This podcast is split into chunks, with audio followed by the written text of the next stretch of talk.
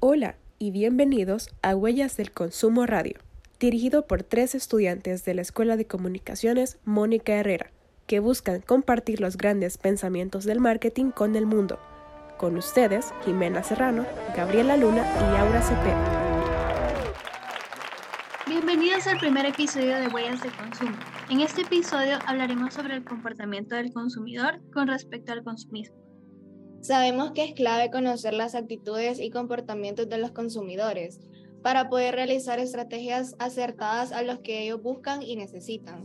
El consumismo es algo que está implícito en la mayoría de la población, ya que hay una fuerte demanda de productos y servicios, y el marketing se dirige más que todo a los mayores consumistas. Y ahora que conocemos un poco sobre el comportamiento de los consumidores y el consumismo, Quisimos indagar un poco más, conociendo la perspectiva de un experto en el comportamiento de los usuarios y cómo el consumidor se ve relacionado. En esta ocasión nos encontramos con Gino Mandoloni, un profesional en el área de marketing que ha visto de cerca cómo funciona el mecanismo de las estrategias de marketing para generar un comportamiento de consumo en la mente de las personas. Demos la bienvenida a Gino Mandoloni a Huellas del Consumo. Hola chicas, buenas tardes. Es un gusto estar con ustedes el día de hoy. Este, y aquí, bueno, eh, con toda la disposición para poderles ayudar en, este proyecto que tienen ustedes ahorita. Bueno, estamos listos para entender el factor del consumismo, pero primero nos gustaría saber un poco sobre usted y su experiencia en el rubro. Ah, ok, bueno.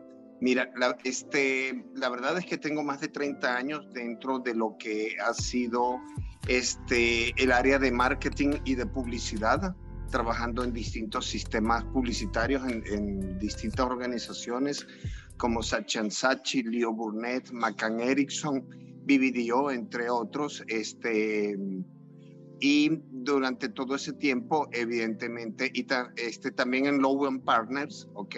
Este, he tenido la experiencia de conocer mm, distintas categorías de productos y a la vez, por supuesto, el comportamiento del consumidor. Adicionalmente a eso, este, ya voy casi que a cumplir 15 años dando clases en la Escuela de Comunicación Mónica Herrera, en la que he impartido distintas materias como planificación y gestión publicitaria, empresa y marketing, comportamiento del consumidor, eh, planificación de comunicaciones integradas de marketing, gerencia de marketing y planning. Así que siento que eh, con la experiencia que tengo les pudiese ayudar y contribuir con este proyecto que ustedes están desarrollando ahorita.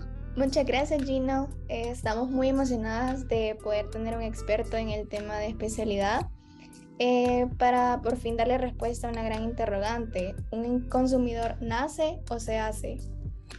Ambos, porque evidentemente hay necesidades básicas que este, toda persona tiene que cumplir, ¿ok? Tiene que satisfacer. Entonces hay una manera muy, muy natural, muy básica de satisfacer esas necesidades, pero posteriormente hay un aprendizaje dentro del proceso. Este, como consumidor como tal, como lo conocemos conceptualmente dentro del área del marketing, ya ese consumidor evidentemente ya está formado, ¿ok? Pero a la hora de la verdad yo aplicaría los dos, nace y se hace es bien interesante cómo nos habla de que eh, prácticamente el consumidor aprende y cómo usted podría decirnos o nos podía contar sobre algunas experiencias que ha tenido manejando em, temas de comportamiento del consumidor o parte de estos aprendizajes que usted conoce en la parte del marketing y la planeación. Ok, miren chicas, antes que todo yo quisiera este, partir de un principio básico y es el siguiente. Cuando nosotros nacemos no tenemos decisión propia y este, como les comenté hace un rato, tenemos necesidades básicas que tienen que ser satisfechas. Para eso contamos con personas que evidentemente son nuestros padres, nuestras nanas, nuestros abuelitos, quienes mientras nosotros estamos en esa etapa indefensa nos van ayudando en ese proceso. A medida que vamos creciendo, ya vamos tomando como que más conciencia, ¿ok? De lo que nosotros estamos consumiendo en algunos casos podemos seleccionar que nos guste y que no nos guste y en otros casos no. Este, una de las cuestiones que yo he podido aprender es que en la mayor parte de la experiencia vivida por los consumidores, mientras se encuentran dentro del núcleo familiar, por lo general aceptan lo que se consume en casa, las tradiciones, las costumbres que existen. Ya posteriormente, cuando empieza a ver como una especie de independencia, tanto económica este, como personal, lograda, por ejemplo, por, por el desarrollo profesional, este, que empiezan a trabajar, tienen sus propios ingresos, ya empieza a cambiar realmente los patrones de consumo y de conducta de muchas personas. ¿Por qué? Porque tienen decisión propia. ¿Ok? Dentro de esta decisión propia no cambia 100% todas las costumbres que han tenido en familia. Se ha dado el caso de cuando en una investigación, en una encuesta, se le pregunta a una persona por qué consume tal marca, las personas a veces se quedan en blanco y dicen, la verdad es que no lo he pensado, pero es la marca que siempre compraron en casa de mis papás y yo la sigo usando. Pero hay otras marcas que no, que sí se cambian, ¿ok? Y se cambian por percepciones, experiencias, recomendaciones o por situaciones. Por ejemplo, ya no la encontré más, tuve que sustituirla por otra. ¿Ok? Este, un aspecto que yo sí he aprendido muchísimo dentro de lo que es la, la conducta del consumidor o comportamiento del consumidor es que, por ejemplo, en los libros nosotros encontramos información muy válida, los estudios nos arrojan una data muy interesante, pero cada cabeza es un mundo y cada persona en determinado momento tiene, puede tener gustos muy diversos a los que un estudio puede reflejar. ¿Ok? Entonces, esos son los aspectos que nosotros tenemos que considerar, que las personas no son autómatas, pueden tener un patrón de conducta, pero ese patrón de conducta en determinado momento puede cambiar momentáneamente, temporalmente o definitivamente. Hay diferencia entre los tres, ¿ok? Momentáneamente porque llegaste, fuiste a seleccionar algo, no estaba eso, elegiste eh, otra alternativa, por lo general la segunda marca que tenemos posicionada en nuestra mente, si es posible, y ya en la siguiente ocasión ya continúas con tu preferencia o con tu uso de ese producto o ese servicio. Temporalmente estamos refiriendo a que se hace esa sustitución por un tiempo determinado o indeterminado por disponibilidad del producto o por recomendación, etcétera. Una recomendación médica puede ser. Y el tercero que les mencionó fue definitivamente cuando cambiamos totalmente y ya no volvemos a consumir ese producto o esa marca en particular. ¿Ok?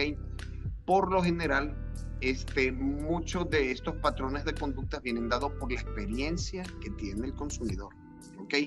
Pero en otros casos, la influencia de terceras personas también puede ser decisivo en este tipo de cambios.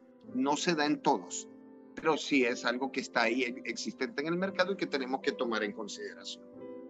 Ok, me parece bastante interesante de cómo se desliga como este aprendizaje que como usted mencionaba viene desde la familia, pero ya después las personas tienen como la potestad para decir esto me gusta, esto ya no me gusta y algunas personas eh, a mi parecer sí se quedan como con ese con ese pensamiento y otras deciden como tomar eh, un riesgo que es tomar otra marca. Entonces, ¿qué, qué podría decirnos usted que es lo más, qué es lo más difícil, el mayor reto de comprender este comportamiento. Por ejemplo, si usted quiere analizar el cambio de marca de una persona, ¿qué, ¿cuál es el reto de comprender este cambio? Mira, el reto es grande, te quiero comentar, y se da por el hecho de que, como les mencioné hace un rato, cada cabeza es un mundo. Pueden haber varias personas que coincidan, ¿ok? En la selección de una marca en particular, ¿ok? O sea, posiblemente tú haces una encuesta de cuántas personas este, toman una marca determinada de gaseosa y puede ser que te salga altísimo el nivel de, de, de, personas que lo consumen. O sea, por decirte, de una muestra de 500 personas puede ser que unas 437 personas consumen esa marca en particular. Pero cuando tú empiezas a profundizar, ¿ok? ¿Cuáles son las razones por las cuales esas 437 personas prefieren esa marca, te vas a dar cuenta que tienes otro universo, por decirlo así, paralelo de preferencias, ¿ok? Entonces, ¿cuál es el reto o la parte más difícil? Realmente detectar qué puede tener esa marca que en un momento particular haga que, por decirte algo, es solo una referencia, esas 437 personas la compren, ¿ok? Y que no vayan a tener un cambio en ya sea momentáneo, temporal o definitivo en la selección de esa marca. ¿Ok? Este, e, esa es la parte difícil. ¿Ok? Porque tú cuando desarrollas estrategias de marketing, estrategias de comunicación, estás pensando en un patrón de conducta. Pero ese patrón de conducta, como yo les estoy diciendo a ustedes, puede variar porque no todas las personas son autómatas, aunque a todas les guste una misma marca. ¿Ok? Entonces, ¿qué, ¿cuál es el reto ahí? No centrarte en el 100%, sino en un porcentaje que tú puedas comprobar que por algún beneficio o una característica particular de ese producto o de ese servicio vayan a responder positivamente. Y aunque ustedes no lo crean, muchas empresas no consideran eso. Ven a las 437 personas que les acabo de mencionar como el todo y realmente no lo es, ¿ok? Porque puede haber alguna parte en la cual ese, este, un porcentaje cambie de decisión. Ok, sí, la verdad es que es muy difícil como poder eh, entablar a todos, a cierto número de personas como un todo, porque eh, claro, o sea, cada persona es diferente, aunque tengan eh, gustos similares, no significa que van a pensar y, y decidir las mismas cosas. Entonces, eh, ya conociendo un poco sobre el comportamiento y estas similitudes que tienen las personas, podemos empezar a hablar un poco sobre los datos que se retoman de, de los consumidores. Eh, para usted, eh, podría definir que el comportamiento del consumidor es como una fuente de data personal y qué tan moral podría ser esto a su parecer. No entendí la parte de qué tan moral. Si para usted es ético, podría, por así decirlo, eh, como que se recaude este tipo de información eh, sobre las personas. Mira, hay ciertos patrones, ok, de consumo, de conducta, que a mí me parece que es normal que las empresas lo puedan investigar. Porque este parecería invasivo, pero de, estos, de estas investigaciones es cuando han surgido nuevos productos que satisfacen otras necesidades que anteriormente no estaban. Lo que a mí no me parece moral es lo que en muchos casos está sucediendo, que ya te sigan día y noche en todo lo que tú estás haciendo. Hace muchísimos años atrás habían estudios en los cuales inclusive se le pedía permiso a las personas y este, para poder hacerle preguntas de una cantidad de cuestiones que hacían a diario, se les entregaban hasta cuestionarios y las personas voluntariamente lo llenaban porque tenían que ver con hábitos de consumo y que hacían día a día, ¿ok? Como eh, por decirte un customer journey, este, pero 24 horas en su casa o en su trabajo. Eso no tiene nada de antiético porque inclusive le estás pidiendo permiso a la persona, no estás preguntando intimidades, no estás adentrando en aspectos muy profundos de la vida de esa persona, sino en patrones de consumo. ¿Ok? Lo que a mí sí ya no me parece moral, y lo sabemos, es que ahorita hasta por el celular nos están espiando todo el tiempo. Ahí sí que ya yo con eso sí riño un poquito porque ya estás invadiendo la privacidad o la intimidad de algunas personas. ¿ok? Este, hay algunas personas que navegan, buscan cierto tipo de información que no tiene nada de malo, pero que no que les gusta que la gente sepa que todo lo que están haciendo. Hay otras personas que se van a los extremos, pero eso también hay que respetarse. Entonces, mientras sea un estudio que tú tienes el consentimiento de la persona y lo estás utilizando realmente para desarrollar nuevas propuestas o nuevas soluciones que realmente favorezcan a un segmento, de mi parte, no, no riñen con la moral. ¿Ok? Lo invasivo es lo que yo sí considero que puede reñir con la moral. Ok.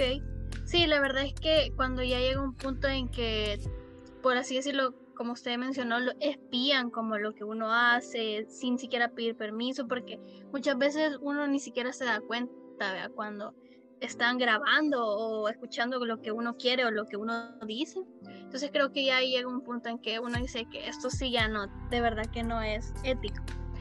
Hay que eh, tener mucho cuidado de Siri porque es una gran chambrosa. sí, es cierto. Bueno, em, relacionando un poco esto de, de como el, la privacidad y todo esto, también va ligado lo de un poco lo del consumo. Y quisiera que me respondiera tal vez ¿usted cree qué tan expuesto creen que están las personas ante los mensajes del marketing que desencadenan el consumismo, demasiado consumismo? Mira, este, todos estamos expuestos a esos mensajes, ¿ok? Y realmente el mundo cada vez se vuelve mucho más agresivo en el tipo de mensaje que se está haciendo para que la gente incremente sus consumos o cambie de hábitos de consumo. La cuestión está en que esta, estas estrategias, por decir así, que se utilizan de consumismo, en determinado momento pudiesen competir con valores morales o con costumbres que ya vienen este, todavía se mantienen en algunas familias. Este, la mayor parte de la humanidad hoy en día es altamente consumista porque evidentemente están expuestos a, ¿cómo decirte así? A distractores o a la ilusión de que si yo tengo esto o utilizo aquello, mi vida va a ser mejor, me voy a ver mejor, me voy a sentir mejor, ¿ok? Entonces, por esa razón, mucha gente lucha y busca por tener todo lo que en muchos casos en su medio ambiente se le están ofreciendo. ¿Ok? Este, en líneas generales, la humanidad está fuertemente expuesta a influencias y lo vemos. Eh, hay una cantidad de, de mensajes para inducir a la gente a consumir productos que cuando tú los ves fríamente, ese producto ni te quita ni le agrega nada a tu vida. Bueno, sí te quita, te quita pisto, porque estás gastando en algo que después a la hora de la verdad fue una moda pasajera, ahí quedó acumulando polvo y se convierte en basura. Entonces, hoy en día yo siento que sí, que, la, que la, las personas están altamente expuestas a muchos patrones consumistas, aunque la pandemia hizo que cambiara la forma de pensar de un buen sector de la población. No podemos decir lo que es todo, porque ya mucha gente considera que ya no hay pandemia cuando oficialmente no se ha decretado que eso sea así. Y empezamos a ver que mucha gente que ha retomado patrones de estilo de vida previos a la pandemia. Hay otros que no. Hay otros que ya como que lo pensaron y dijeron, mm, yo mejor veo muy bien en qué gasto mi pisto, en qué gasto mi dinero, en qué utilizo mi presupuesto, ¿ok? Y hay gente que inclusive debido a la pandemia realmente la pasaron muy mal a nivel de salud y ahorita que ya tienen salud ven las cosas desde otro punto de vista y se han vuelto más racionales en sus patrones de consumo.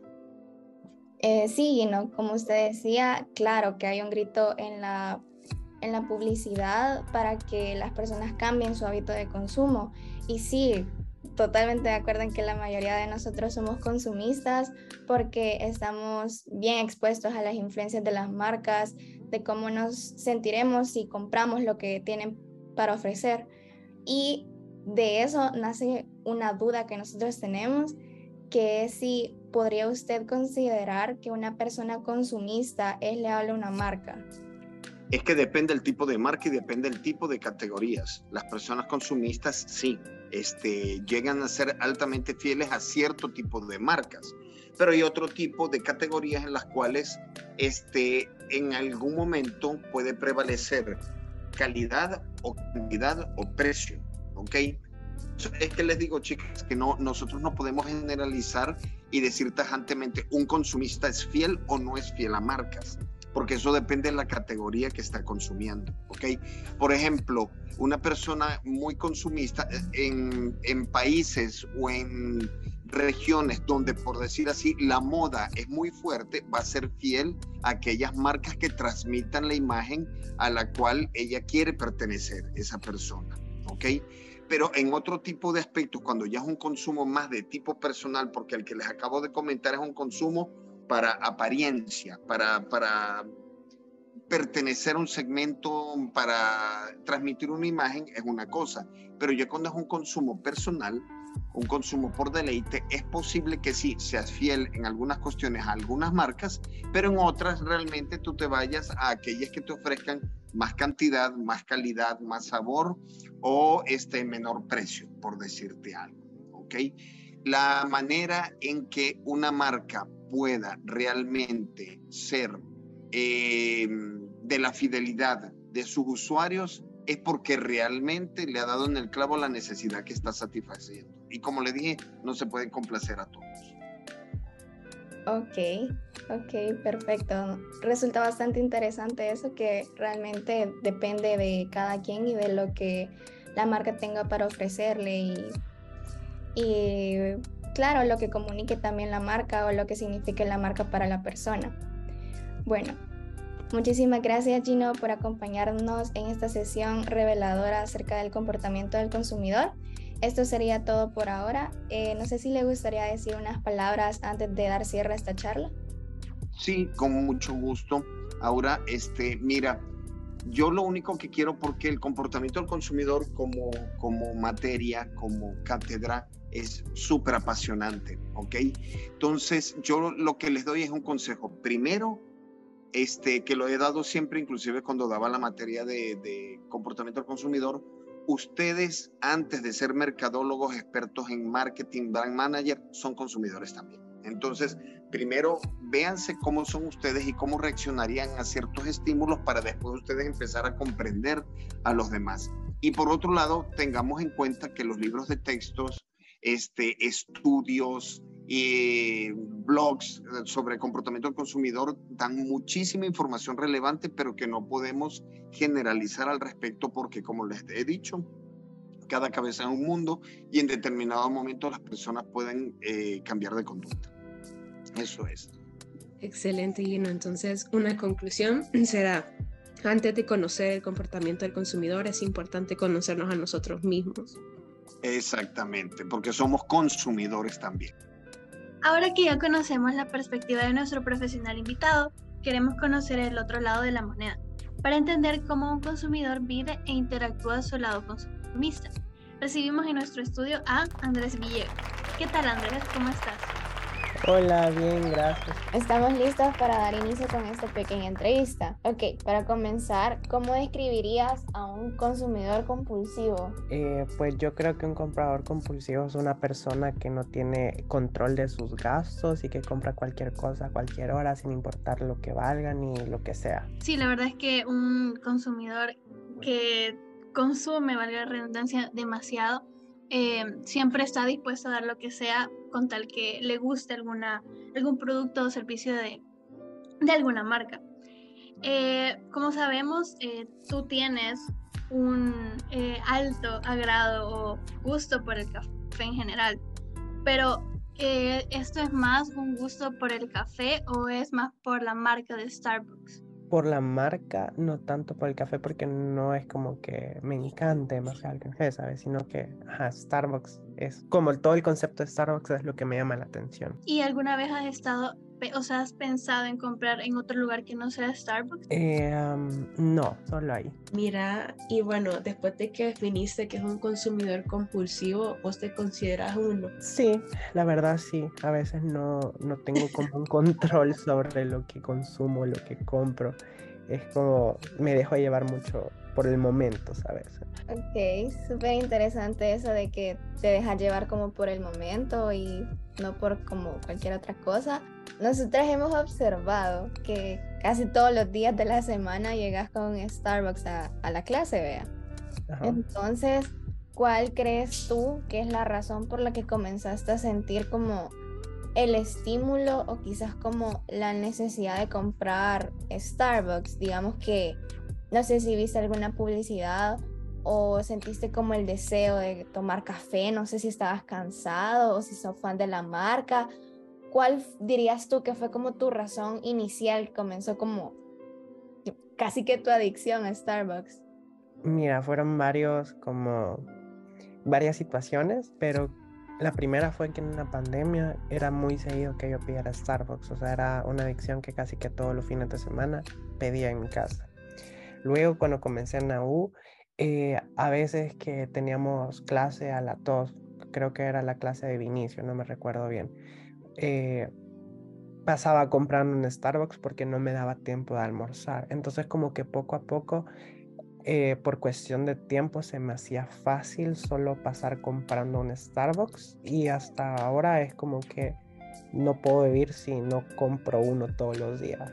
Quizás como, eh, no sé, tipo cuánto tiempo llevas como comprando para Starbucks o desde cuándo más o menos llevas eh, Starbucks como en tu en tu menú puede ser o como en tu en tus essentials más o menos pero bueno, ponete, dame como un número, por ejemplo, como desde cuándo. O sea, fijo. Desde el Ah. 2020. O sea, como más o menos desde cuándo, como llevas comprando Starbucks. O sea, es que no podría darte una fecha porque realmente no recuerdo. O sea, eso es algo nuevo, el consumismo con Starbucks, porque antes no me dejaba ni, con- ni tomar café. O sea, es como que desde el 2020, desde la pandemia, podría decirte que yo consumo Starbucks fijo siempre. Y mira, ¿y qué, qué es lo que tiene Starbucks que decís? Que vaya, desde que empezaste a consumir, o sea, ahora que me decís que no tomabas café, o sea, empezabas como a probar como con otras cosas, como se sabe que tienen refreshers, o empezaste justo con el café, ¿y por qué Starbucks? O sea, ¿qué le viste a Starbucks que Coffee Cup no, por ejemplo? Vaya, eh, la verdad no conozco mucho el menú de, de Coffee Cup, pero eh, como te decía, no me gustaba el café. Entonces yo a Coffee Cup lo relacionaba mucho con el café. Eh, también sí sabía que tenían como tés o el té chai, estas cosas como frappés y cosas así, pero no era muy fan. Entonces, eh, y en mi familia, bueno, mi hermano mayor era muy común que él fuera de vez en cuando a Starbucks y él fue el que me enseñó los refreshers.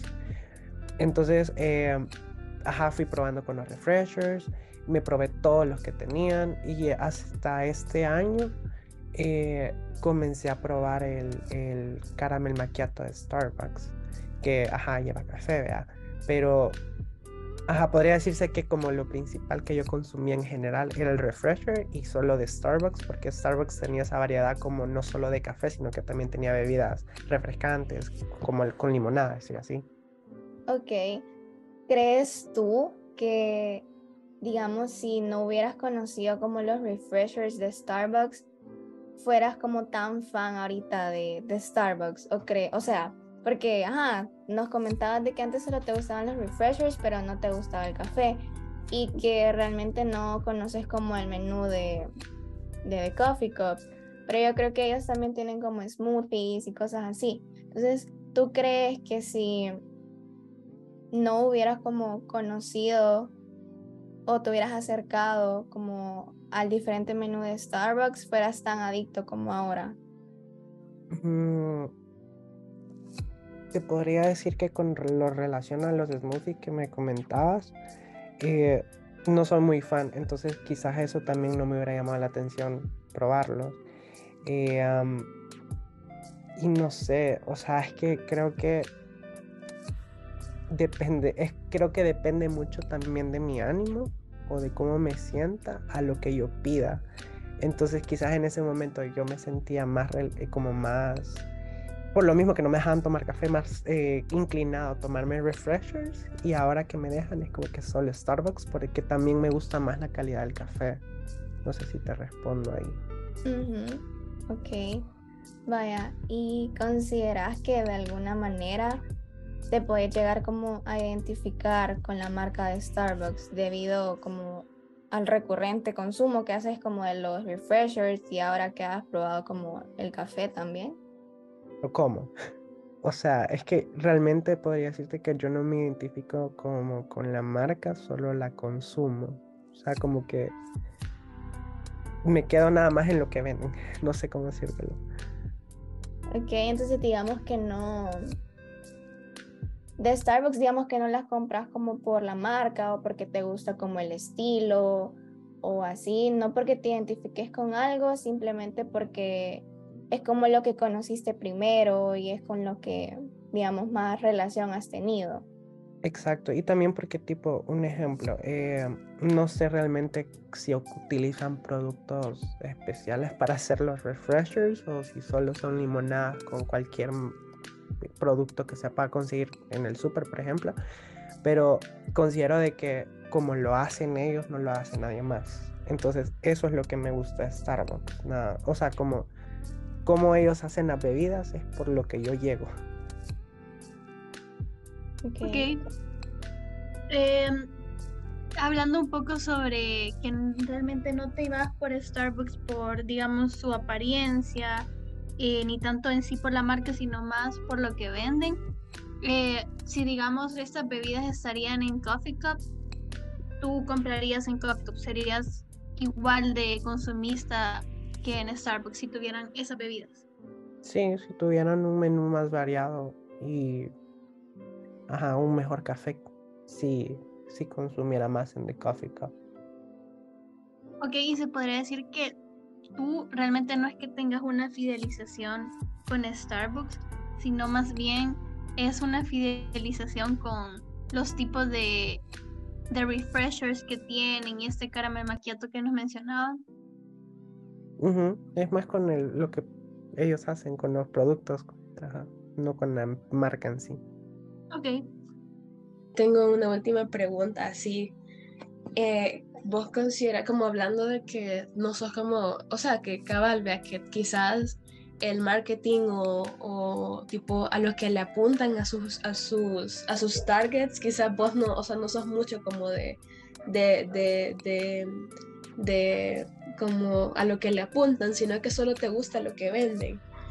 Pero hablando como un poco del peso de Coffee Cup y de, Starbucks, para ti también vale o cuenta o también está en, en, ese, en ese lado de la balanza el prestigio de Starbucks o quizás también la tendencia, porque a diferencia de Coffee, de Coffee Cup, o sea, Coffee Cup es, siento que es más percibida como por, como por gente, como por gente adulta, como no, como no, no juvenil, ¿sabes? Como Starbucks y quizás no está como muy en tendencia.